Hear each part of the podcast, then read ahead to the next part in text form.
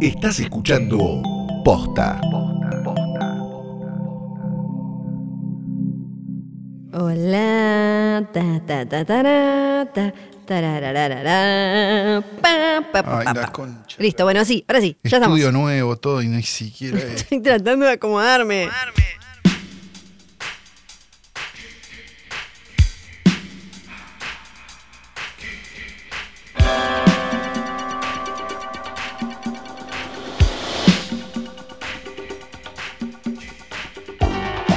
Buenas noches, buenas tardes, buenos días o lo que sea que coincida con el momento en el que le diste play a esto que es un nuevo episodio de Hoy tras Noche. Mi nombre es Fiorella Sargenti. Y el mío, Santiago Calori. Eh, yo me escucho rara porque estamos en un lugar nuevo. Estamos en un lugar nuevo. Contémosle. amplio. Sí. Y Con- estamos hablándole a micrófonos que no conocemos tampoco. sí, podemos decir ya que Hoy tras Noche es un podcast migrante. Es un podcast itinerante. sí, es como el espejo con, con, ¿cómo se llama? Con Víctor Hugo Morales, el espejo. Quizás si estás en tu casa y tenés dos micrófonos y decís eh, cinco veces Hoy tras Noche, aparecemos. Sí, pero aparece Flor, que es lo más aterrador. Te aparece de atrás y te, y te mata. Sí, eh, hoy tenemos que contarles también que es un episodio de Hoy tras Torrent.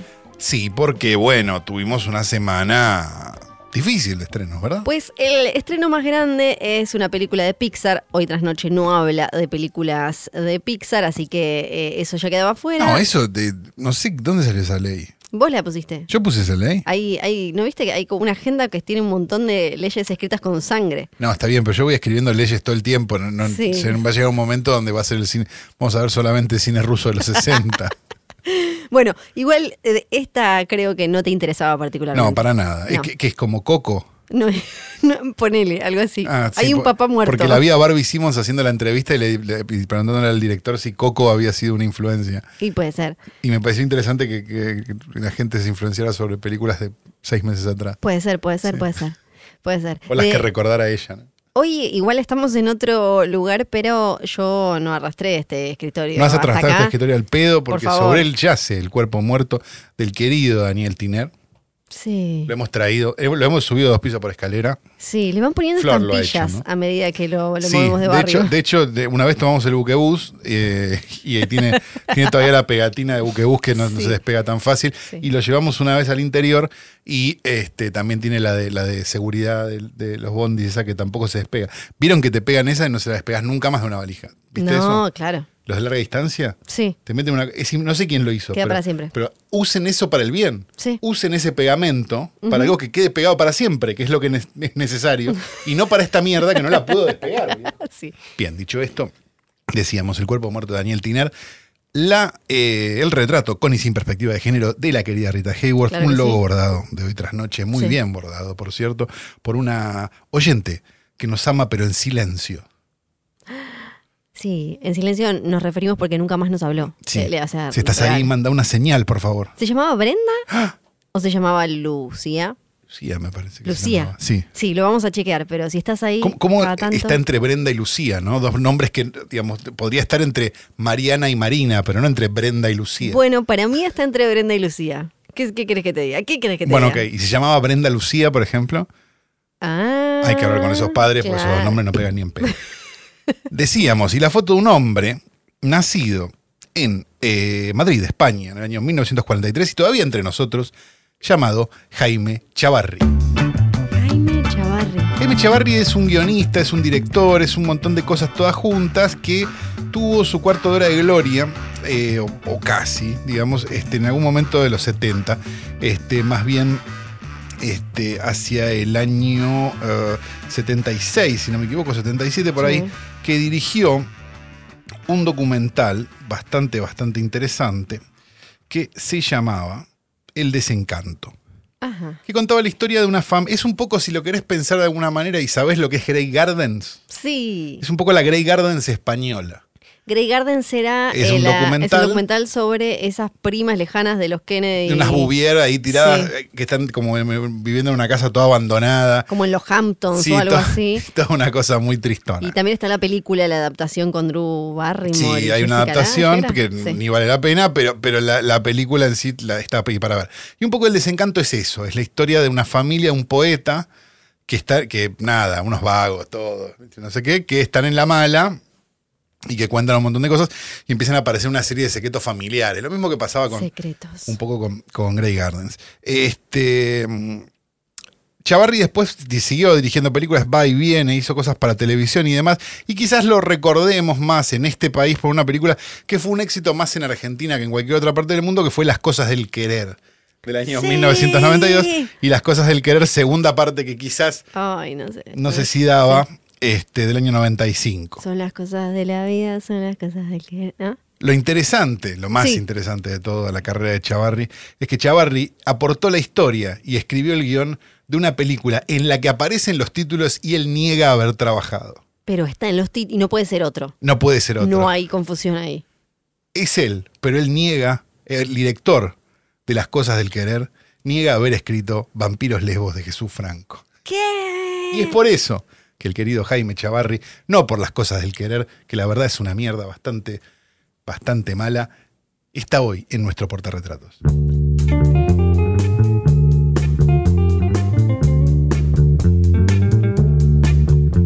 Bueno, entonces, Sí. como no nos casamos con ningún estreno, no los vamos a ni mencionar. No, sí, sí, hablemos. Ay, ¿por qué? hablemos, porque hay cuatro estrenos en Buenos Aires, Flor. Sí, tenemos Unidos de Pixar. Unidos de Pixar. Se estrenó también Los Caballeros, la película nueva de Guy Ritchie. Sí, es verdad. Qué ganas de ver una película de Guy Ritchie. Por favor, con un montón de 22 chabones. años después, Sí. con, una, con un póster igual que hace 22 años. Me da Sí. unas ganas locas de ver la película nueva de Guy Lo que me Ritchie. llama la atención es, usa como, es medio, la- eh, por lo menos acá nos llegó con una, un estilo parecido, una estética parecida a la de Kingsman. Tenés un montón de chabones en, en el póster, en el afiche, es lo, se llama Los Caballeros, es lo menos atractivo para, en 2020 que se me puede ocurrir. O sea, si te gusta, si te gusta el cine de Guy Ritchie a esta altura, ¿te gusta que Peaky Blinders y el fútbol? Yo creo que Peaky Blinders es como, ni, ni siquiera, ya es demasiado para si te todavía te gusta Guy Ritchie. O sea, si te gusta Guy Ritchie, por ejemplo, la película de Suarte parece un plato. Yo creo que sí. Ahí va, entendí todo, Yo creo que, perfecto. que Peaky Blinders ya es como directamente cine europeo para sí. Eh, recordemos que eh, eh, Guy Ritchie viene de hacer em, se me fue cuál es la de la, la live action que hizo para Disney ya me olvidé. No, yo ya me, yo me lo dejé en Sherlock Holmes. Yo no me acuerdo más. Ya quedé ahí. Es un mercenario. ¿Sherlock Holmes era o cuál era la que había hecho? ¿Robin Hood? ¿Cuál había hecho? ¿También había hecho Robin Hood? Hizo, no, Arturo. Ah, Rey Arturo. Arturo que Bueno, hizo me cago en la diferencia. Hizo Aladdin, que hizo una cantidad Ah, de plata ridícula. ¿Aladdin cuál es? ¿La, la de, la de. La de Disney. ¿La de, la Disney. azul? ¿El, Disney, el, el Aladdin azul? Will Smith azul. Will Smith azul, que no era lo Sí. suficientemente negro para ser azul. Eh, que des- bueno, sí, Sí. pero no, pero Pero eh, es un mercenario. Hizo eh, la de Arturo, que además estaba hecha como si fuera una de, de Marvel, que al final ellos era como la historia de origen del rey Arturo y terminaba con que estre- estrenaban la mesa redonda y decían, tipo, esto recién empieza, nos faltan un montón de caballeros. Como que. Y se dan cuenta que esta historia puede terminar de dos maneras, con Flor diciendo, y se la metieron en el orto, o con Flor diciendo, hicieron seis más. Y las dos son absolutamente creíbles, las dos. Así, no, esta vez se la metieron en el orto. ¡Yay! Sí, sí, no, el, el Rey Arturo es pésima, es pésima. Aladdin es lo que es una versión en carne y hueso de la película animada, casi, no, no- no- sé, ni, ni hay que meterle mucho, tampoco es que le metió mucho toque personal, no parece una película de Guy Ritchie, es Aladdin de carne y hueso. Pero mm, eh, bueno, y ahora tiene esta Los Caballeros, que un poco tengo ganas de verla, todavía no la vi. Solo porque, ¿qué, qué hace? A ver qué cuenta, para, por ¿Querés favor. que leamos léeme. la sinopsis? Sí, quiero, Ah, quiero saber todo. encantaría, Quiero saber sí, porque todo no, estamos leyendo sinopsis y No, pero un poco- quiero, quiero, quiero saber. Este, Mikey Pearson, un hombre de negocios que triunfó en Londres gracias al tráfico de drogas, quiere vender su rentable imperio. Pero esto no será nada fácil, desencadenando todo tipo de conspiraciones, intrigas, sobornos y chantajes, en las que se verán implicadas organizaciones rusas o la mafia china. No saben bien quién, o capaz todos, ¿no? Sí, Sería y la mafia china, ¿no? claro. Eh, todo con tal de intentar robarle su valiosa fortuna. En general, el negocio del narcotráfico no se vende. O sea, viene alguien, te mata y se lo queda. Sí. Bueno, Y la que hiciste está ahí es tuya, si no te la roban. Digamos, Claro. Sería así más o menos la lógica de la mafia. Sí. No es que podés poner en venta, che, vendo esto, te doy, mira, este es un franchising, te ponemos Sí. el local y te damos 10 kilos de paco. No es así. me imagino que no. No, Tampoco claro. voy a hacerme acá como la que. No, No, pero no es el ¿no? Pero-. No, no, creo que no. creo que no funciona de esa manera. Bueno, te- te- Pueden tengo poner muchas como un paco gigante en la, en la, en la vereda. Tengo muchas ganas de verla. Sí, todavía me muero no de la ganas vi. de verla. todavía sí. no la vi. Pero También se estrenó Los Miserables, una película francesa que iba para los Oscar y bueno, y no llegó. Que es un policía mueve París para. la un policía mueve París para Sí. unirse a la brigada antiterrorista. Bueno, descubriendo un inframundo donde las tensiones entre los diferentes grupos marcan el ritmo. Perfecto. Bueno, es una. Dicen que está buena, yo no la vi, la verdad. Pero me dieron, esta me dan ganas. Y se estrenó también Familia, la película nueva de Edgardo Castro, que ya tiene una película o dos anteriores. Eh, la anterior era La Noche, no sé si la vieron. No la vi. Los que la vieron están sonriendo. Este, y esta es Familia, una nueva película. Hay una anécdota buenísima de alguien que trabaja en esta emisora de podcast eh, con su, la película anterior de Edgardo Castro, pero no la podemos contar en... Es too hot for podcast. Ay, ok, ok, perfecto. No vamos a decir nada. Pero quizás cuando vuelva Sí, otro podcast, Ajá. ese que no debe ser nombrado, sí. se cuenta esta anécdota. Ah, ya. Recuérdenmelo. Ok, perfecto. Eh, ¿De qué películas sí vamos a hablar entonces? Vamos a hablar de un montón de películas que están para ver por ahí. Por ahí, empujados a, bueno, ustedes ya saben, completen claro. la línea de puntos. Sí, no es tan complicado encontrar una película por ahí a esta altura. Hay un montón de aplicaciones que hasta te las dan. ¿No? Sí. Y no, no, quizás no en la mejor calidad, quizás No. Este, Si te se sientas un poco. poquito Si más. te esforzás un poquito más, se ven mejor. Sí. O sea, cuanto más esfuerzo le pones a la cosa, mejor sale. Sí, Esta sería veces- la elección que te, querés- te tendrías que llevar cual. a cabo. Creo que muchas veces esas herramientas que te las ponen ahí sirven para, si te interesa mucho una, ir a buscarla en mejor calidad. Que, eh, viste, como decir, como, uh, esta sí, esta me la veo acá nomás, pero hay otras que quizás vale la pena que te esmeres un poco más y, y busques un poco más de gigas, un poco más de una cosita, algo más. Arrancamos con esa que vimos los dos. Arranquemos con la que, vos quieras, sí. Que, que me parece que se merece casi un capítulo para ella solita. Sí, es una película maravillosa del querido Richard Stanley, ahora lo vamos a explicar en un minuto, Claro que sí. que se llama Color Out of Space. Y es la primera película de Richard Stanley en 23 años. Eh, 20 desde 1996. Sí, 24 años. Exactamente. Para 23 si contamos que... Eh, y es una película que nos da al Nicolas Cage que, que tanto queremos nosotros. El Nicolas Cage del Cage Rage. Eso. Los mejores Cage Rages de este año. El que nos encanta, ese con peluquín, ese que está descolocado, que al que todo le sale mal porque algo lo está empujando al borde de, de su salud mental y más. Ese que es condenado por un sector cerebral de, la crítica y del espectáculo, que se hace pis y se cambia la toalla cada vez que lo ve actuar a Klaus Kinski en Fiscarraldo. Pero sin embargo, Nicolas Cage no.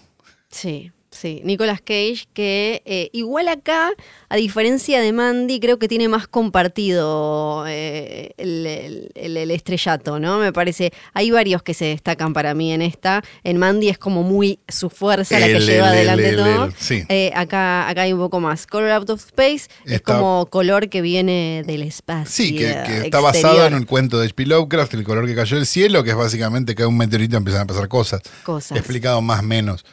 Pero siendo que es un cuento de Lovecraft es aburridísimo. Porque digo, estamos en el año 2020, lo podemos decir. Es muy aburrido Lovecraft. Es- yo creo Tenía que- muy buenas ideas, pero era muy aburrido. Creo que algo que pasó con Lovecraft es que quizás nos quedaron más los influenciados por que las historias o adaptaciones directas, ¿no? Es como ahora uno consume un montón de cosas, no sé, viene de estrenarse eh, desde referencias directas como Lock and Key de Joe Hill, el hijo de Stephen King, que, que, que usa hasta el nombre Lovecraft directamente, pero quizás no consumimos tanto o sus textos o adaptaciones de, ¿no? Ahí hay como, como algo. Pero esta sí, esta es una Porque adaptación. son aburridísimos. esta, esta adaptación no es aburrida. No, claro, porque, porque lo que tiene es que da, un- da una base como para que después se usen cosas de su obra o no. Digo, podemos empezar a hablar, no sé, podemos hablar desde Diabólico, Sí. digo, hasta, no sé, esta, pasando por. Hay una buena que se llama Casta del Dispel, en los principios de los 90, que es una linda película, también basada un poco en la obra de. Sí. Tampoco era algo específicamente. Y después hay cosas bastante, bastante aburridas, qué sé yo. Me parece que Poe ha sobrevivido mejor el paso del tiempo. Claro. Bueno, un mejor escritor también. Sí, ¿no? sí, sí, sí. Y el, igual Stanley dijo que esta es la primera de una trilogía. Ahora se va Bueno, a hacer. Stanley, pará. Sí. Tuviste 24 años sin filmar. Pará un esa, poco. esa ambición, esa ambición, amigo. Eh, ahora ya supuestamente está trabajando en otra que se llama, creo que The Dunwich Horror.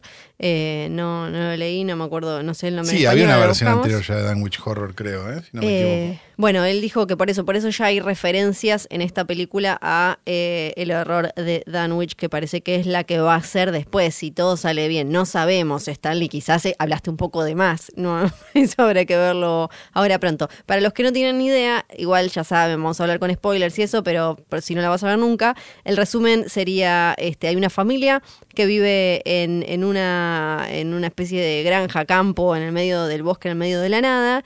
Cae, como dijo Calo, algo del espacio y empiezan a pasar cosas, cosas relacionadas con color. Ap- aparece eh, un, un color que empieza de a poco a coparlo todo y nos da unas escenas hermosas de body horror espectaculares y, y muy bellas. Eh, y claro que la película tiene una, un trabajo de fotografía, colorimetría y todo No, eso es hermoso. particular. Sí, sí, sí, está muy bien. Eh, tiene, tiene alguna cosa. Es, es interesante por momentos. Había una Danwich Horror, ahí la encontré, porque me había agarrado la duda, de, de American International. claro, obvio. Ah, una claro. Corman del 60 y pico, Claro. 70. Eh, mm, ¿Cómo es? Me parece que la película por momentos te- tenés que entrar.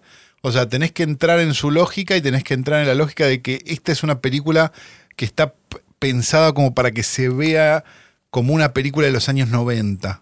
Esto me parece Sí. que es importante, porque, digamos, hay cosas y hay, hay colores y hay determinados efectos especiales que si uno los ve con los ojos de hoy, va a decir, che, qué berretada esto. Sí, Y la realidad es que es lógico a lo que está contando y es lógico a un montón de cosas y es más parecida, parecida a esas películas de terror que quiso filmar Stanley en el momento y no pudo. Claro. Un poco parecido a su obra anterior, tipo a Hardware o a, o a la otra que nunca me voy a acordar el nombre Ahora en te, mi vida. te lo dejo ahí congelado porque ahora quiero hablar un poco más del buen señor y por qué es que no pudo continuar con su carrera de manera normal Sí. y, y tradicional. Eh, al- algo que me gusta que me gusta mucho de la película es cómo maneja eh, no sé cómo lo hará el texto original, pero cómo maneja eh, la, la parte de los elementos visuales de terror cósmico con el terror psicológico y con el body horror. Es como, creo que son tres elementos que podrían salir mal, te puede Sí. quedar como medio un Sí, pastiche. o uno mal, sí. Claro, o uno medio flojo, que sea como la parte que, que- que medio que la película arrastra, pero creo que hay, hay algo también de combinación y de tiempos que a, mí me, por lo menos me funcionó mucho de cuando nunca llegó, no sé, el terror psicológico a veces mal hecho puede terminar siendo un bodrio pretencioso, pero acá cuando empiezan esos momentos así un poco más eh, densos, de golpe te aparece algo de la parte más eh, de otra dimensión cósmica y qué sé yo, y después directamente cuando tenemos a la madre con el hijo me- mezclado ahí tratando de comerse a la hija, eh, ya, ya ahí estaba como loca. Tiene sentido, Flor. Pero porque yo siempre estoy como loca.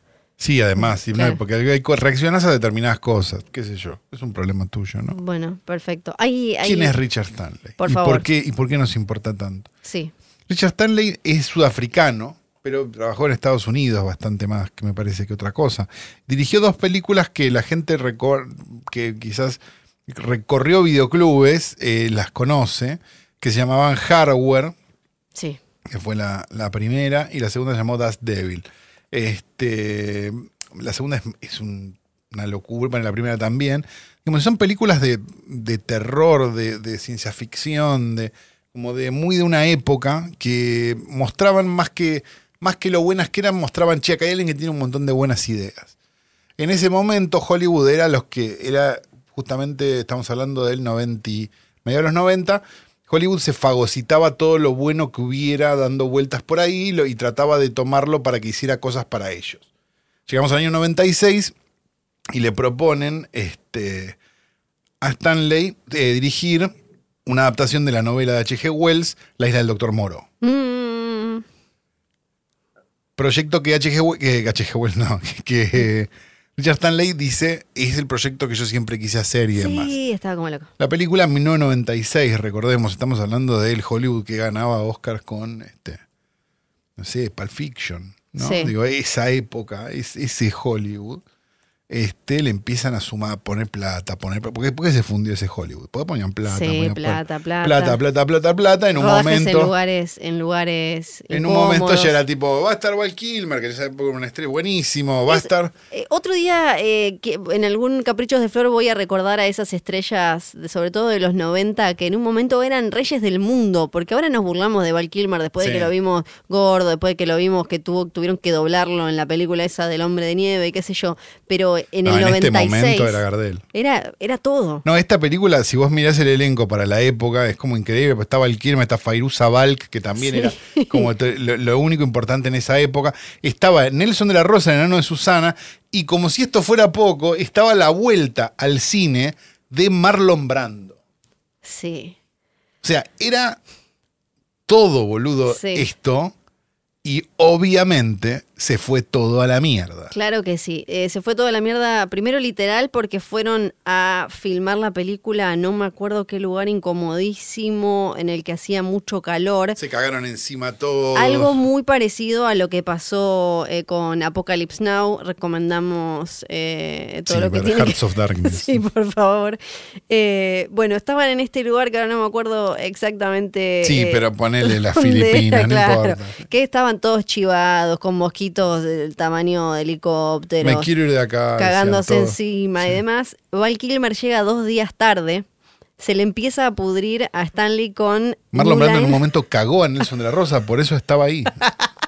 Eh, creo que era New Line Cinema. Eh, Sí, New Line Cinema. Sí, se le, le- se le empieza a pudrir a Stanley porque eh, le decían que no podía controlar a Val Kilmer, que no había, lleg- no había llegado el chabón. Imagínate todos esperando, además yo me los imagino con todos esos trajes de mujer perro, hombre gato. y no Pero sé con, un, qué. pero con un collar de flores esperando a Val Kilmer como bienvenido. Val Kilmer. Val Kilmer que no llegaba, Marlon Brando que se- de- de- estaba como loco, entonces lo terminan echando al buen señor, al pobre... A Richard Stanley, no al pelotudo que estaba llegando No, tarde, ¿no? claro que como, no. como de como bien, bien de Hollywood. Y lo echan por fax. Esta, este dato me encanta. Lo echan por fax y ponen a, a otro eh, director que era como un poco de los últimos más tradicionales que quedaban. Val Kilmer venía de hacer Batman Forever, tampoco es que estaba... Pero en ese, para, para, en ese momento No, era. yo entiendo, pero... era Batman, Pero, literal. era más para cagársele de risa que otra cosa. Pero era Batman literal. Y ahí el, el nuevo director tampoco lo puede eh, controlar. El, el nuevo director era John Frankenheimer, uno de los mejores directores de los 70 y los 80,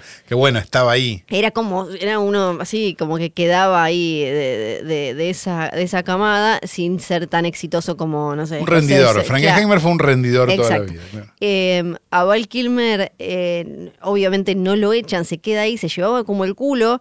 eh, in- incluso también con Marlon Brando. No querían salir en, unos, en, en un momento, no quería salir del tráiler porque tenían esa cosa de yo salgo último, no, que el otro me espere a mí. No, salían. La gente indignada. Uno que hacía un papel secundario se, se va, llama a New Line y le dice, yo me quiero ir. Y le dice, sí, hermano, sabes que es andate. Tienen que traer a otro actor para que haga eso. La gente la pasaba como el culo porque se estaba cagando de calor eh, con todos los trajes, ya, ya todos eh, con, con el traje maquillados y demás. De, después el chabón, el director, celebra cuando Val Kilmer termina. Para todo esto, eh, eh, Marlon Brando hacía este truquito que tuvo en, en muchas películas de usar un aparatito en el que no, se quería memorizar los diálogos y se los decían por radio. Ah, sí, sí, sí, sí. sí. En esta, y lo que pasaba es que como estaban en Se no le sé interfería dónde, la radio, sí, con no sé qué mierda, sí. con la policía y de golpe el chabón como todo, aparte imagínense la intensidad de Marlon Brando, de golpe tiraba como... eh, no sé, QSL. QSL. en el medio de todo. Fue una pesadilla. Un dato que me gusta mucho también es que Richard Stanley, esto era como un rumor, pero después lo Sí, estuvo confirmaron. escondido dentro del rodaje, sí. es- Eso, es, es es espectacular. No solo estuvo escondido, sino que parece que fue un extra, lo pusieron ahí como no me acuerdo qué bicho y llegó a ir incluso hasta, hasta la fiesta después. O sea que de alguna manera siguió. Hay un documental, ¿no? De todo Hay un documental de todo esto que está, creo que es de la creo que es de la reedición o algo. Alguien lo hizo, no me acuerdo quién lo hizo. Alguien hay una editora de Lost Soul se llama Lost Sí, pero hay una editora de, de Blu-rays que se dedica a editar estas porongas y hacerle buenos documentales. Entonces editó, por ejemplo, este, Psicosis, pero la de Gus Van Sant, Sí. pero con el documental. Lo cual es el Claro. documental, no la película. Este, y medio que esta también, pero la película cuando terminó, digamos, todo este clusterfuck, como dirían los yankees, este, no, no quedó nada. Era una, es imposible la isla del Doctor Moro. Sí, sí, eh, me, me- acuerdo. Yo igual me la reacuerdo. en- No, yo me recuerdo que era como el, era el- el- el Sí. fin absoluto de todo. Fue tapa de la revista La Cosa, viejo. Claro. ¿Sabes cómo nos metimos en el orto esa tapa? En el segundo año de la Sí, revista. primer, segundo año. Este, el punto es que este hombre, después de Sí. 23 años, Imagínense trauma, porque todo después. este trauma que te contamos, filmó esta película. Claro, Dan porque- ganas de verla ya por el morbo. Sí, parece que después quedó traumado en serio, como que estuvo tipo internado durante por lo menos meses eh, eh, procesando todo esto y bueno, ahora volvió y volvió con la cabeza muy podrida. Acá lo celebramos. Sí, por supuesto, Tiene- siempre. ¿Qué es lo que más te gusta de Color Out of Space? No, me parece que, lo, que lo que- el- el- la última media hora seguro, los colores, las cosas. O sea, me gusta esa, esa, eh, como esa sensación de que no tiene miedo de quedar como el orto. Sí. O sea, cualquier otro hubiera ido a algo mucho más seguro, como, bueno, no, esto no, esto no se va a creer, nadie se va a creer este efecto. Sí. Y le chupa un huevo. Y me parece genial, ¿eh? Digo, Porque, me parece como. No, no, no, no le chupa un huevo como, como digamos, como es- esa escuela que hemos este, deleznado tanto en este podcast de hijos de Sam Raimi, pero de solo la primera película. Sino estamos hablando de. Esto es así porque era así, porque me parece que tiene que ser así para comunicar lo que yo quiero comunicar. Y lo hace a pesar de lo que esté de moda. Es- eso es lo que te planteo. y hay un compromiso con las elecciones de la película que, que me encanta. Como hay una como. eh, esta película está re en una y lo vamos a llevar de acá a fondo hasta el final, porque también es uno de esos conceptos o ideas que me imagino que si se la tratás de vender a un estudio grande y tradicional y no sos llámala, ¿no? Algo así, es, no, bueno, eh, voy a hacer una adaptación de Lovecraft donde el color es el villano durante la mitad de la película hasta que aparece un bicho que es un nene con la madre pegados que porque si te fijas incluso muchas de las películas de terror ahora con más presupuesto y, em- y- y empresas detrás no se animan todavía igual tanto al, al body horror y, y ese tipo de cosas entonces que, creo que también ahí hay un compromiso con lo que la película quiere contar no, las que- películas de terror grandes son sobre fantasmas. sí Fin. claro es como eso Fantasma, casa embrujada, fin. se dan vuelta las crucecitas se mueve te saca la sí, sábana me, y, me. y demás Pero nada más. No, claro, na- Claro. nadie pone mucha plata en, en algo así, donde va a haber un nene chiquito muriendo pegado a la madre deforme en una especie de mosca gigante. Yay. Sí, y todas las deformidades espectaculares que tiene eh, esta película. Color Out of Space, eh, vayan a verla. Ahora, Calo va a comentar una que yo no vi y a ver si me tienta a mí. Sí, básicamente una película que íbamos a ver en cine, ¿no? Y Es que verdad, ahora no la vamos sí. a ver en cine. No, porque era de ¿Sabes esas... por qué? Porque no va a estar. Oh, no, no va a estar. Era una de esas también que en algún momento tuvo cierto run run oscarizable y creo que era de. No, entró en esa timba, me parece. Entró en los screeners. Yo, sí. yo tengo una. te- si vos querés. Yo tengo una. Voy a tirar una teoría. ¿Vos querés hypear una película? ¿Le pirateás el screener de una película que ni mandaste al Oscar? Sí. sí. ¿Le metés un par de cosas de For Your Consideration? Y ahí ya. En el momento donde empieza el Oscar Season Sí. Y ya está, ya tiene run run. y tiene run run. ¿O no? ¿O estoy equivocado? Aparece el run run. Puede ser, puede ser. También. Sí, no, puede ser. Bueno, la cuestión es, esta película se iba a estrenar esta semana, de hecho, Ajá. en Buenos Aires. Se levantó y no se va a estrenar nunca más. Nunca. Es la primera película de Melina Matsukas, que ustedes dirán, ¿quién es Melina Matsukas? ¿Quién? Es directora de un montón de videoclips de Beyoncé. Perfecto. Como Y por de ejemplo, ¿cuál Katy es? Perry, no me acuerdo, Lemonade, creo.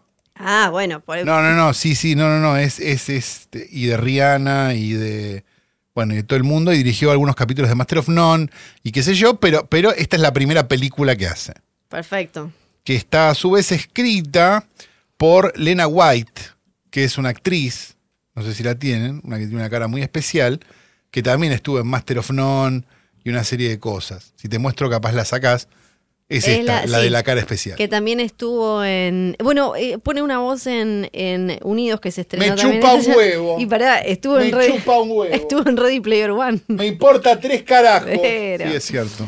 Sí, ¿te acordás? Bueno, el punto es que esta es una, digamos, una pequeña, pequeña, si querés, Sí. que cuenta la historia de dos personas. Está Daniel Kaluuya, como para sumarle Claro. a la anécdota, como Slim, y Jodie Turner Smith como Queen, ¿sí? Y básicamente es la peor cita de Tinder de la historia. Ok. Bien. dos, este, una pareja Sí. de, de personas, de interesados, por llamarlo de alguna manera, van a una cita, los dos de color, ¿sí? aclarémoslo, Sí. porque es importante la cosa, están volviendo, tienen, los para un policía, el policía es un poco racista, pasa una serie de cosas, por una serie de eventos desafortunados, matan al policía, y a partir de ese momento empiezan a huir. Es una película de huida Perfecto. una que vimos dos millones de veces, pero con una estética, una música y unos colores muy, muy interesantes. Entonces, eso la, me parece la convierte en algo interesante y la convierte en lo, que, en lo que es la película y el encanto que tiene realmente. O sea, me hubiera gustado verla en una pantalla grande, porque me parece que es una película que en cine debe funcionar mucho mejor que, que contada, así nomás. Este, pero bueno, no pudo ser, que es lo que nos pasa siempre a nosotros. ¿no? Pero hizo Formation de Beyoncé. O Hizo sea, todas las de Beyoncé. Y creo que bastante de los de. Sí, sí, de un Bastante de montón. los de Rihanna también y de, de Sí. un- un par más, Katy Perry, no sé. Este, mm, la cuestión. Me parece que es una película víctima un poco del dólar, supongo, no Sí. sé, pero sobre todo víctima de esa noción extraña que tiene la distribución argentina de la gente no ve películas de Sí. negros. ¿Sabés qué me pasó el otro día? Hay un estreno que se viene eh, dentro de poco que también es como una. eh, esta es tipo una comedia romántica con una eh, pareja no caucásica blanca. Y cuando fui a chequear cuándo es que se estrenaba, ya no se La estrenaba habían más. pateado, claro, sí. Ya no se Me pasó lo mismo con más. William Slim.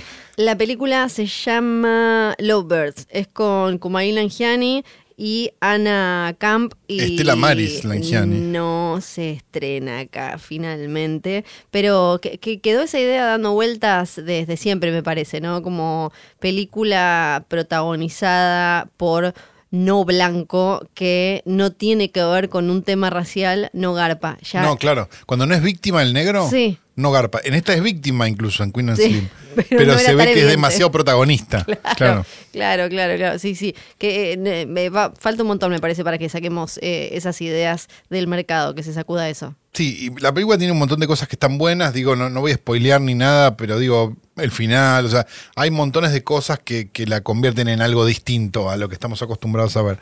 Así que si tienen la oportunidad de encontrarla por ahí, no es tan complicado, es poner el nombre de la película y torrent en Google, este, lo pueden hacer y, y descubrir algo bastante, bastante interesante. Ahora yo te voy a tratar de vender una voz. ¿Vos me- Esa te me la convencí? vendiste. Ok, me convenciste. perfecto, Me convenciste. perfecto. Yo con esta igual no creo que te vaya a convencer, Ah. pero sí me parece que ¿Por del otro será? lado va a haber. ¿Por qué será? Va a haber. ¿Qué querrá? eh, ¿Cómo es que ¿Qué me querrá contar? Hoy, hoy trasnochitas. Los trasnochitters, claro. Que, que creo que lo van a valorar. Se llama Guns Akimbo, la película. Ah, ya sé, son esos, son esas medio danza kuduro, ¿no? Tipo Mom and Dad. No, no, ponele. ¿Es tipo Mom and Dad? No es tipo mamá. Bueno, un poco sí, pero. Eh, Guns Akimbo. no me que, joden esos a mí. que además viene con una novela que creo que esto es lo que más te va a divertir. Viene con una novela de, detrás de cámara. ¿Por qué? Porque el director es un chabón que se llama Jason Leigh Howden. Sí. Nada, le mandamos un beso. Eh, el chabón hizo Deathgasm. No, hizo Desgasm, boludo, que es bárbara. Sí, Deathgasm, bueno, por ahí te compré.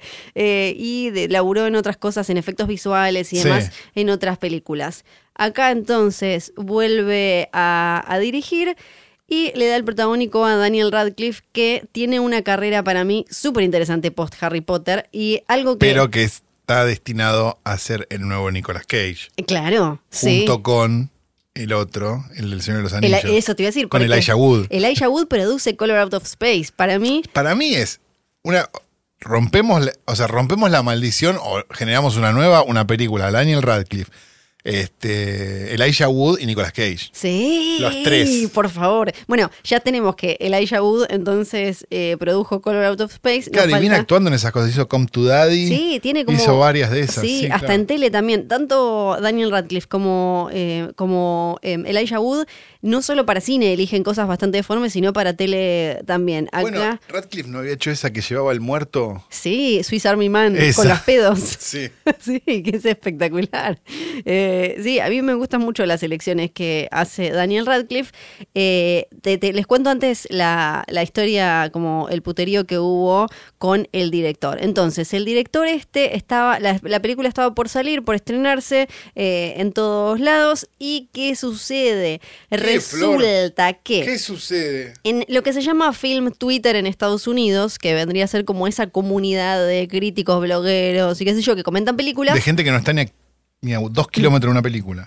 no, Nunca. muchos, muchos igual sí, porque allá están más cerca, aunque sea que Ay, ¿Quién? tomaron un- de Elrich, ¿quién? el, el almorzaron cerca de alguien, por lo Todos menos. débiles mentales. Pero bueno, lo que pasó fue que a una de una página le sacan, parece un DM en el que hablaba, usaba la palabra, creo que era nigger. No, Flor, no Entonces, podés. el- el racista y todo eso. Sí, es razonable. Este chabón, el director, bueno, como le va, me estaba comiendo una parte, le cayeron tanto a la mina esta que terminó haciendo unos videos donde claramente parecía que se iba o a lastimar o a terminar suicidando o algo por el, el bullying y la presión Bueno, por racista. Por la mega ultra Y cancelación. bueno, y bueno. Entonces, pero directamente la gente le mandó a la policía, viste, como todas a que, a que chequearan si estaba bien y todo eso. Entonces después ¿Le mandaron a la policía o le suatearon la casa? Le mandaron a la policía para que chequee. ah, un welfare gente- check. Es exacto, para como No, pues, si no también le puedes suatear la casa, No, ¿sabías no. eso? Sí, sí, es lo- lo mejor.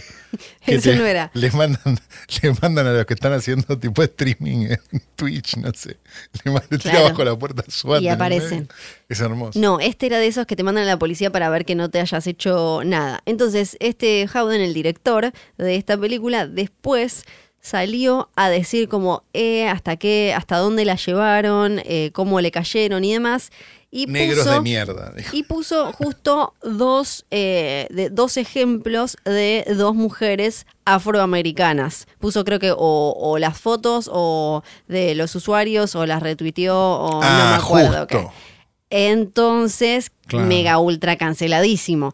Tuvo que salir. Es como, es como cuando, cuando, cuando el, digamos, el, el machismo más ortodoxo encuentra el único tuit donde una mujer dice tal cosa y lo muestra. ¿no? Es algo así. Exacto. Sí, sí, sí. Tuvo que salir la, la compañía detrás a decir, che, no nos cabe lo que hizo esto, pero la película la hizo un montón de gente más, así que igual la, la, la vamos a estar distribuyendo y la vamos a estar estrenando y todo eso. Así que finalmente... eh, Finalmente a los torrents, a morir a los torrents. Eh, sí, igual también era una película destinada a una distribución más bien como o de festival eh, tipo Fantastic Fest o cosas así, porque ahora vamos a ir a, a la trama. ¿De Tenemos, qué es? ¿De qué la va Guns Akimbo? Es un futuro como cercano, alternativo, es casi igual al nuestro, pero eh, está todo un poco más descontrolado. Hasta acá es como Stalker de Tarkovsky. Está este chabón, eh, el que interpreta eh, Daniel Radcliffe. Él trabaja en una empresa haciendo en, en una app de un jueguito que está hecho para sacarle guita a los nenes que pongan en la tarjeta de los papás y compran viditas y qué sé yo. Pero su pasatiempo tiene una novia que claramente lo dejó y como que le dice deja de desearme, eh, ya está, seguí con tu vida, tiene una vida bastante triste, él soñaba como con diseñar videojuegos y qué sé yo, y ahora está en el sillón cuidando No me gusta que esté así. cuidando, sí, cuidando sus, sus robots de ¿Por qué está colección mal y qué sé yo. Pero lo que le gusta hacer es eh, entrar en las redes y eh, trolear trolls. Entonces va y busca trolls de ultraderecha, qué sé yo, y los bardea. O sea que podría haber agarrado al director de esta película. Más o menos, sí, irónicamente. Eh, entonces, eh, lo que sí hay en este futuro alternativo y cercano es una especie de reality streameado pirata y oscuro que es como un juego, un videojuego en la vida real eh, protagonizado por criminales, dementes y demás, gente que se va matando. Es como si fuera un videojuego posta en el que se van matando entre ellos y todo el mundo lo va siguiendo por un stream eh, y eh, hay drones y qué sé yo y vos vas apostando lo que quieras por uno u otro. El chabón entonces se mete ahí y empieza a decirle manga de enfermo, sé cómo anda a lavarte el orto, qué sé yo, hasta Claro. que le contesta uno de los administradores. ¿Por qué no dice si es kirchnerista? ¿No? Claro, coro- coronavirus con Guy, qué sé yo, le pone. Y le cae esta buena gente a la casa y cuando él se despierta, se despierta y tiene dos armas atadas en sus enganchadas, clavadas a sus manos y le dicen tenés que ir a matar a esta que lleva ganando el juego no sé cuánto tiempo, bla, bla, bla. Y a partir de ahí la, la película se convierte en una especie de entre crank y Crank es la del pelado. Sí. Sí, es Crank. Es Crank como- era muy buena película. es una mezcla entre Crank una de mis películas favoritas. y un tiempos. videojuego que tiene, eh, usa mucho truquito, o sea, está, es- eh, truquito por mil. Tiene como eh, mega gore. Vos estás queriendo decir Hardcore Henry, no estás queriendo decir Crank. No, no, Crank. Sí, no, no se parece por suerte a Hardcore Henry. Pero me, me la estás contando como Hardcore Henry. es que la trama es como un poco eh, así, pero la película tiene varios giros y cositas visuales y sobre todo el, el manejo como de- del gore que no le puedo decir que no. O Eh, sea que valió la pena que la dirige este racista. eh, sí, sabes que Ah. al final vos decís como, bueno, Bueno, quizás es Sam Fuller, claro. Sí. pero a él ya, él ya está cancelado. Él ya está cancelado. bueno, y Daniel Radcliffe merece que veamos la, la película porque, mira, te dura, no es muy larga. 90 35. 95 minutos, un montón de, de gente Un volando vueltito. por los aires, un montón de pijas eh, explotadas. Ah, Sí. es, es tu tipo de espectáculo. En ¿no? un momento un pelado muere ahogado porque le meten un dedo en la boca. Como a favor, hay, hay Ah. cocaína, hay ropita Ah, todo lo que le gusta Flor, esta Sí, película. sí, así que eh, Guns Akimbo es, eh, está bien, Bueno, quizás, ¿Viste? quizás la vean fast forward. perfecto.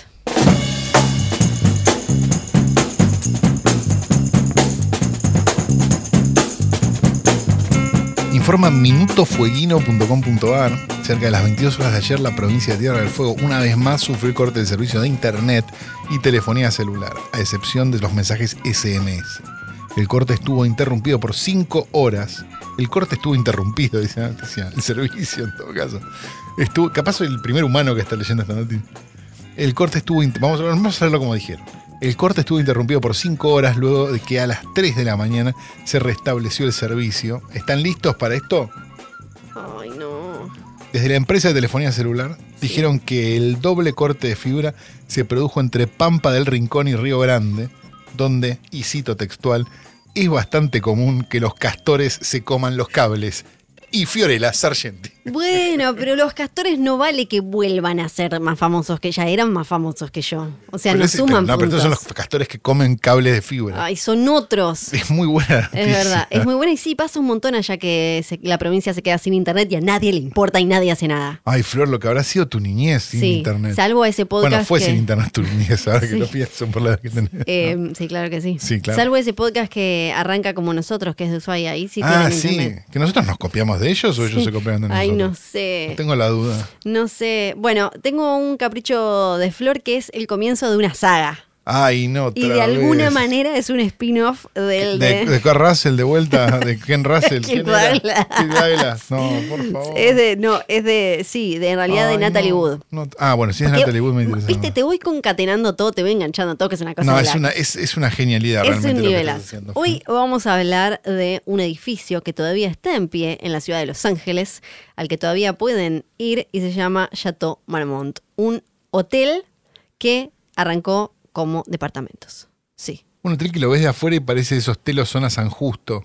Sí. ¿No? Digo, porque digamos la verdad, eh, bueno, eh, Los Ángeles es una ciudad que tendrá mucho glamour, pero es horrorosa. Sí, una vez se me, se me re enojaron en internet y me cagaron a puteadas por decir que la verdad es que está buenísimo por toda la mística, pero es bastante un cartón no hay, pintado. No hay una enorme diferencia entre Provincias Unidas y Melrose. Mm, No, hay una enorme no, no, diferencia. no. Quizás los locales son mejores en Los Ángeles, puede ser, pero no hay una gran diferencia entre Ruta la- 3 y Melrose. Es la emoción de estar en esos Sí, lugares que sí, mencionaron y qué sé yo, pero la verdad que no, no es espectacular. Tenemos esta especie de castillete ahí en, eh, en Los Ángeles, pero vamos a hacer un poco de historia. Es un lugar en el que pasaron un montón de cosas. Yo podría estar hablando acá de, por ejemplo, cuando Lindsay Lohan dice que cogió con James Franco, James Franco dice que no cogió con Lindsay Lohan, cuando Salma Hayek se enojó con una camarera porque no le dio lugar y la empezó a insultar en español, cuando Scarlett Johansson y Benicio del Toro cogieron en un ascensor. No voy a hablar de eso porque en Capricho de Flor no nos interesa tanto como No, el- acá si el- no está muerto o si no tiene mucho olor a, a naftalina, no nos Claro. interesa para nada. No, así que vamos a hacer un poco de historia. Vamos a ir al nacimiento de este lugar tan legendario de Hollywood. Era una época, estamos en los años 20. Eh, Ahora. mediados, mediados, ahora ya estamos, Ahora en, estamos en mediados- los años 20. ok. mediados de los años 20 más o menos, y entre lo que es eh, Hollywood, estamos en Los Ángeles, entre lo que es Hollywood y Beverly Hills, donde Ahora estaban las mansiones de las grandes estrellas, no había nada, no era como ahora que cuando uno va a Los Ángeles y si uno ve películas, va a ver que, como recién hablabas de Melrose, hay un montón de barrios y lugares. No, no, no, había tierra. En esa época había Tierra, desierto, claro, tierra. horror, nada más. Tenías eh, Hollywood. Una menor de edad muerta. Sí, tenías Hollywood y eh, las mansiones en Beverly Hills. Sí. Resulta que había ahí también un sendero triste, algo abandonado, con un nombre que era como un poco mm, presuntuoso, que era Sunset Boulevard, ahí dando vueltas. Y se cruzaba con Marmont Lane, cerca de unos edificios que ya que se llamaban Garden of Allah, que venían así como medio como, uh, mirá qué pitucón, mirá qué interesante, pero era como una Pero era tierra. como una ladera, tierra. una colina Sí. árida donde no pasaba Todo mucho nada. marrón, sí. Exacto, hasta que un chabón que eh, Es como trabajaba. esas casas que ves, viste, no sé, en Río Gallego. Viste que es como la casa de dinastía en el medio de una tierra donde no crecerá Claro. nunca el pasto. Era Claro. como, bueno, pero pasa este, este tipo que desarrollaba eh, edificios y además Fred Horowitz pasa por ahí, flashea, estaba, tenía una foto él de un lugar en París, eh, en París, en Francia, que se llama Chateau de Ambroise o algo así, donde no sé qué reyes Muy estuvieron. buen francés. Hicieron cosas y qué sé yo, Los reyes hicieron cosas. que no me, Me, me importa gusta esa que es buen, parte. buen francés y además data. Data dura. O sea, no es como, bueno, No no. importa, el, el Valle del Data. Loire, ¿cómo se dice? Bueno, ¿Cómo se escribe? Lo iré. Luar. Loire. No es tan complicado. Y Ambroise, ¿cómo se dice? Ambroise. Ambra. Entonces, tenía una foto del chateau de Ambra y las hice tres años de francés, además, en el colegio. Le mando un beso a Sacre la profesora. Saca la foto, estaba ahí en ese, en ese lugar de esa colinita horrible llena de tierra, saca la foto y dice, es acá, voy a meter uno así acá. Algo igual, medio como, bueno, el chabón lo que quería hacer era Es un edificio... Campanópolis. Él quería Digamos, hacer un mismo. edificio que fuera como digno de Manhattan, que los que se iban de Nueva Pero York, tenés tierra. Sí, a Los Ángeles no la pasaron, no la pasaran tan mal, porque parece que le- le- la sufren bastante los neoyorquinos que se van a, y eso viene de los años 20. Entonces dijo, acá voy a construir un lugar que ¿Puedes sea extrañar de Nueva York los años 20? Tiraban la mierda por la ventana, boludo. No sé, no ¿De qué sé. me? Dice, voy a construir eh, un- una especie de castillito con departamentos estilo gótico francés, siete pisos, va a ser fuerte, va a ser a prueba de, de terremotos, algo bastante clave en, en la zona, en California, va, va a tener como unas torres de punta, va a ser beige, con unas ventanas arqueadas, va a tener un jardín, va a mezclar a fantasía y lujo y qué sé yo, va a ser un santuario neoyorquino y parisino y francés en Hollywood. Pero basta de describir la casa de Banchero. Hablemos de esto, por favor. Y ahí empieza, bueno, ¿cómo le pongo? Chateau Hollywood, Chateau Los Ángeles, Chateau Sunset. Y dijo, no, Marmont, porque le sonaba, dijo, suena francés. Y como era la calle de Ah, ahí. no es claro, pero no es que. Claro, no, no, no. es muy, es lo más Hollywood que hay, Claro. es como todo trucho, es todo trucho. Es Y ahí, Niceto Vega, ¿no? Claro. El primero de febrero de 1929 se abre entonces el Chateau Marmont como un edificio de departamentos. Pensemos, primero de febrero de 1929, estamos cerca de algo, ¿no? Desde- De la Segunda Guerra Mundial. No, no, de la No. caída de la bolsa. Exactamente. No era el mejor momento. No, no era un gran momento para meter guita en ningún lado. No. sí. El crash financiero el 29, ¿no? Claro. Exacto, es entre el 29 y el 30, entonces los alquileres empiezan a mermar, empieza a complicarse Mermó, la cosa. todo mermó. Era Este un momento también eh, bisagra y clave para Hollywood, porque era cuando pasaba de las películas mudas a los talkies, a las películas habladas con actores, y donde las estrellas estaban- Habladas, no sonoras. Sí. habladas. Eh, porque yo lo pienso desde las estrellas, porque ahí ese es el momento en el que el, el Star System empezó, te tenías que agarrarte y tenías que saber hablar bien, o si no quedabas en el, Ah, en qué el vivo, pasado. ahora hay que hablar. Exacto. Y es cuando eh, todo Estados Unidos y, y obviamente también Los Ángeles y Hollywood pasaban de una lluvia de dólares y como, ah, mira, estamos como locos, a hacer una fila por el pan, ¿no? Con un, Claro. con un vale. Entonces al señor se le complicó, tres años después lo vendió. Quienes lo compraron después dijeron, vamos a hacerlo un hotel. Y lo que sucedió a continuación fue historia. El lugar terminó convirtiéndose en eh, ese refugio para los que estaban muy arriba o los que estaban muy abajo y ya no podían tener quizás una mansión o lo que fuera. Era, siempre fue un lugar en el que podían, las estrellas iban porque se sentían como de alguna manera protegidas, con eh, mucha, mucha movida para, teniendo en cuenta su privacidad, entonces fue el lugar de mucha orgías, cosita va, cosita viene. Onda, el cocodrilo. claro, es una locación inseparable de, la historia de Hollywood, es clave también de la historia del rock, pero eso acá no nos importa. No, por favor. Tanto que hay libros escritos, eh, Aaron Sorkin y John Krasinski en un momento estaban eh, armando una serie de HBO sobre... Qué suerte que no hermano, me voy a hacer aburridísima, como todo lo que hace Aaron Sorkin. Pero sobre la historia del hotel, hay un montón de, de anécdotas y de leyendas. Yo hoy voy a repasar solamente una que tiene que ver con Natalie Wood, porque en el Chateau Marmont es donde de alguna manera nació Rebelde sin causa. En, su momento había comprado el estudio Warner Brothers, había comprado el, libro del que se llamaba así, Rebel Without a Cause. No sabían bien qué hacer y ahí en el Chateau Marmont fue donde terminó teniendo forma una de las películas más icónicas de, la historia del cine. Su director, Nicolas Rey, se instaló en un bungalow ahí y eh, ahí fue donde empezaron a, eh, planear el casting, a, escribir el guion, a producir todo, cómo, cómo terminó viéndose eh, Rebelde sin causa, salió ahí. Se mudó entonces Nicolás Rey a este bungalow tras haber encontrado a su segunda mujer, que era actriz, Gloria Graham, se la había encontrado con su hijo de su anterior matrimonio de unos 13 años, Tony, en la cama juntos, pedofilia. Ya tenemos primer caso de pedofilia. Bueno, y él ni lento perezoso. Él, exactamente, él se fue entonces al Chateau Traumado por esto, ¿no? Dijo como, qué bardo. Lo primero que hizo fue empezar a salir con John Crawford, Marilyn Monroe, Jane Mansfield, Sasa Gabor. Todas viejas para él, porque dijo no. Esto es demasiado. Empezaron a hacer el casting para eh, Rebeldes sin Causa.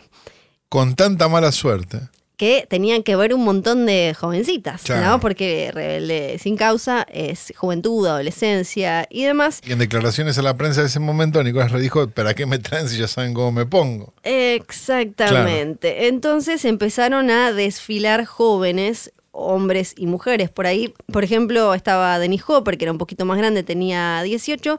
Denis Hopper siempre fue más grande. y siempre estuvo donde estaba la joda. Por ejemplo, Natalie Wood, que ya dijimos eh, en el episodio anterior que tenía una mamá que era bastante de incentivar que ella fuera estrella.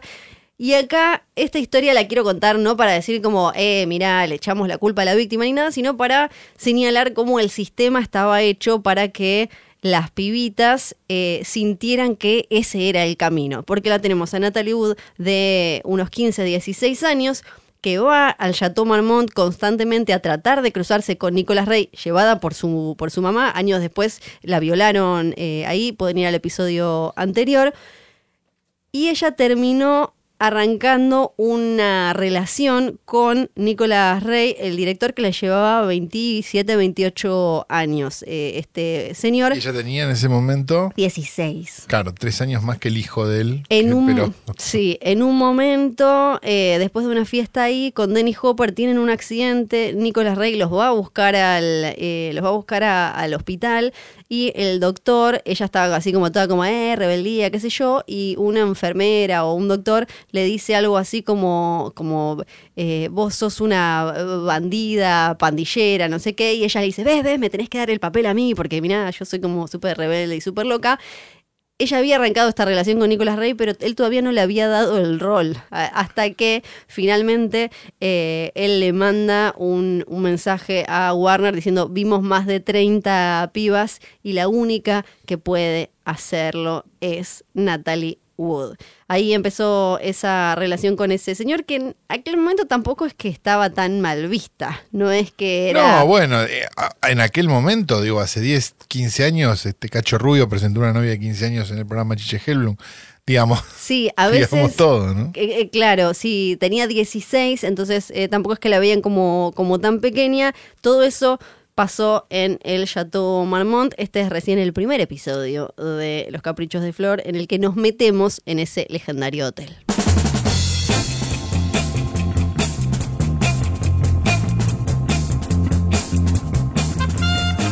Y de esta manera que llegamos al final de este nuevo episodio de Hoy tras Noche. Hemos grabado esto en el estudio móvil Bebe Sanso, en una locación desconocida, a pedido de Bebe Sí. Bebe nos pidió, miren, si van a usar el estudio Bebe, quiero que lo usen en secreto. Así que nosotros, nada, estamos en este momento grabando con antifaces incluso, sí. y hemos sido traídos acá con los ojos vendados. Este, a Fue pesar raro, fue raro. fue raro, yo sabía que estaba Flor por el olor, Sí. simplemente. Pero bueno, este, entonces estaba tranquilo. Claro. Como un animalito, ¿viste? Que huele y dice, Está acá. no, está bien, está acá. Este, por lo menos no va a llegar tarde. Hoy tenemos que aclarar también que no hubo videoclub del Tío Calo porque, Porque el fue episodio. todo un videoclub. Claro, Fue todo un videoclub. Claro. Este programa fue editado por el querido Nacho Huarteche, un hombre este, que además, eh, qué, qué lindo que es. eh.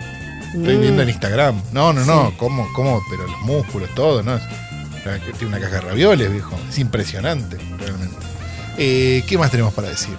Que Eh, ah, está- que nos dicen mucho que estamos cerca de los 100 episodios. no, no me queda claro, no lo sé. Yo tampoco necesitamos que No nos sé. manden pruebas, Pruebas, o algo porque no, no estamos del todo seguros. No tenemos tan Sí. claro. Eh, Banchero sigue midiendo en temporadas, entonces nos dice que este es el temporada 7, episodio Sí. 2.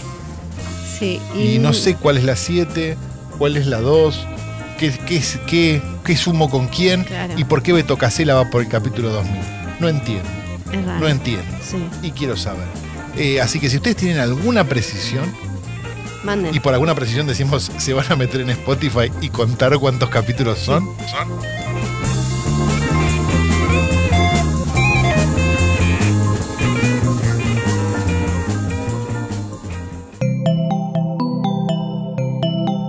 Estás escuchando Posta.